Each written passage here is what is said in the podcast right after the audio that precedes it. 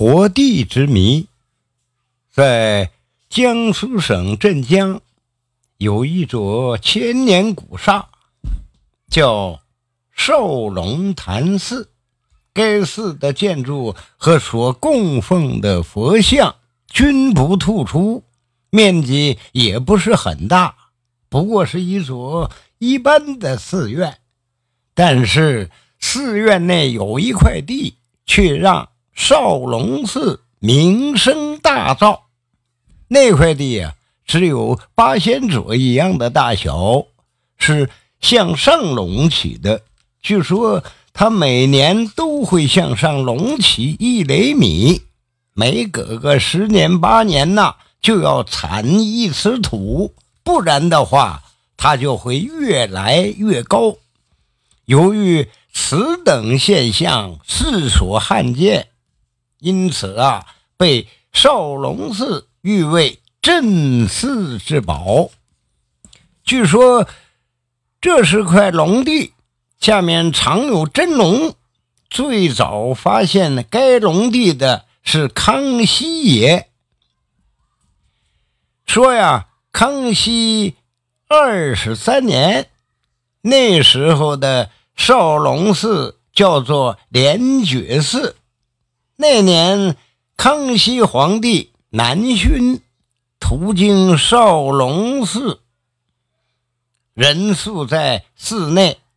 不管是普通百姓家还是寺院，真龙天子来借宿都是无上荣光的事情。这寺院内打扫的是干干净净，并留出了一间禅房给康熙爷住。康熙住进去之后啊，感觉是十分的满意。此地群山环绕。山清水秀，确实一个清静的好所在。离开之日，题写了一块匾，上书“灵觉宝寺”四个大字。这主持和尚是十分的高兴，他将此匾挂于寺内。这到了康熙二十八年，康熙帝。再次南巡，又入住了灵觉宝寺。这一次啊，让康熙发现了一个宝贝。他发现寺内有一块隆起的地，居室内的中心，其象啊龙脉。当下他龙颜大悦，信手写下两行字，上有。西出山峰，下显真相龙脉。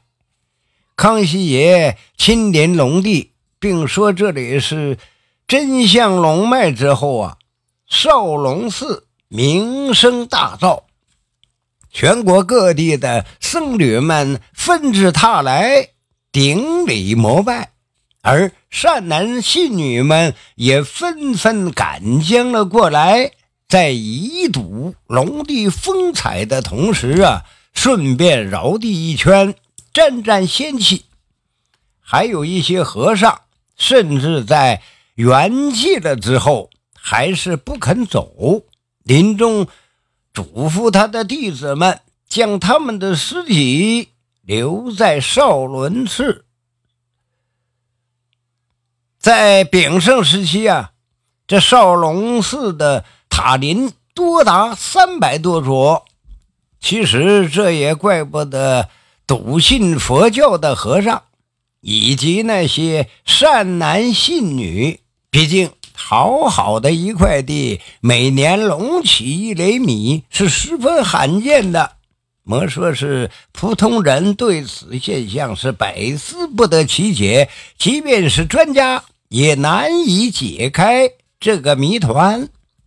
那么，隆起的这块宝地真的是传说中的龙脉吗？其实啊，要说这少龙寺的那块活地是龙脉，估计是很多人会信，因为在我国的民间传说中啊，龙脉是真实存在的。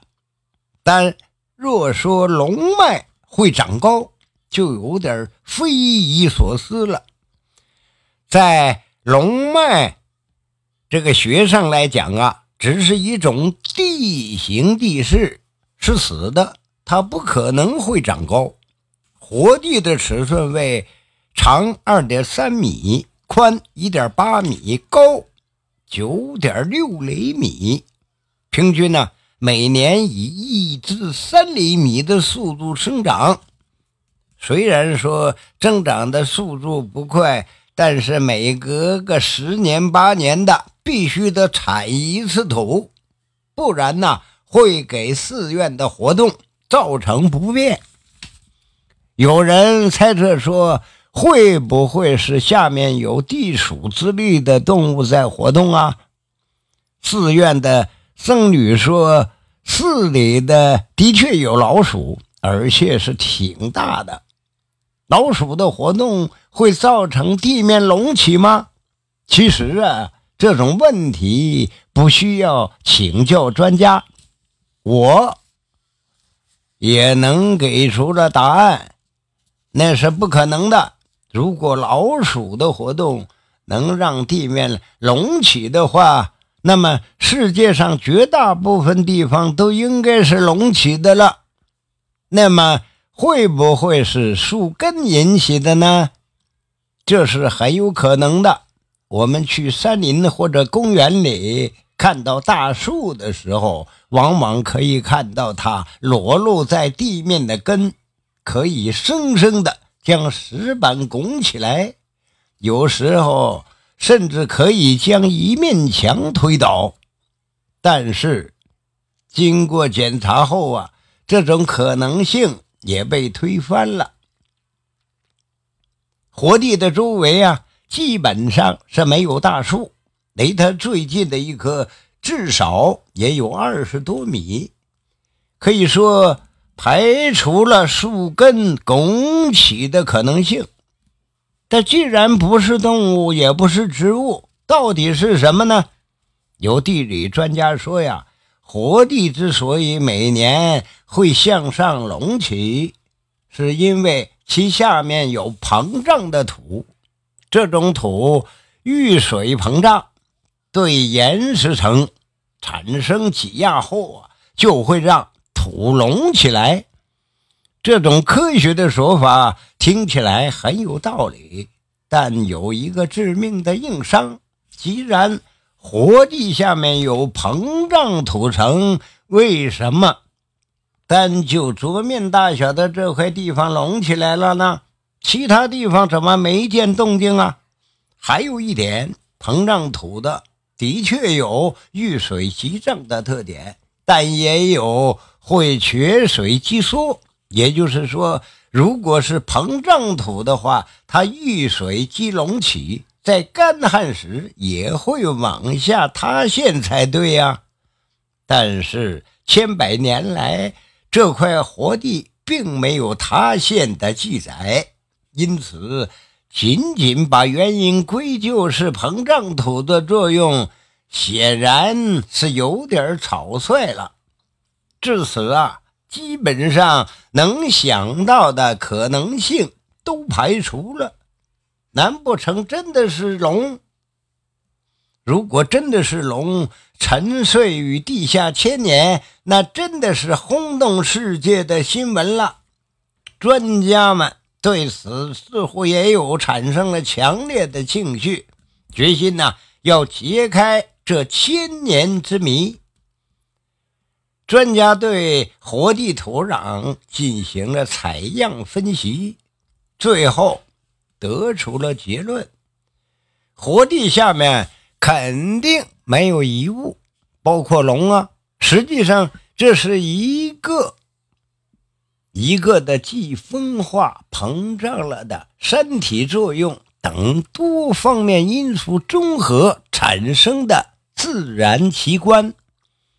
具体的原因和原理啊是这样的：少龙寺三面环山，地下水位很高，膨胀土遇水即会膨胀，对岩石层啊进行了挤压。其次，由于古萨两侧山体下滑，地下岩石啊就被挤成了粉末。刚好活地那块地呀，是山体下滑挤压的支撑点。就这样，地下的泥土一点一点被挤上了地面，形成了活地的自然奇观。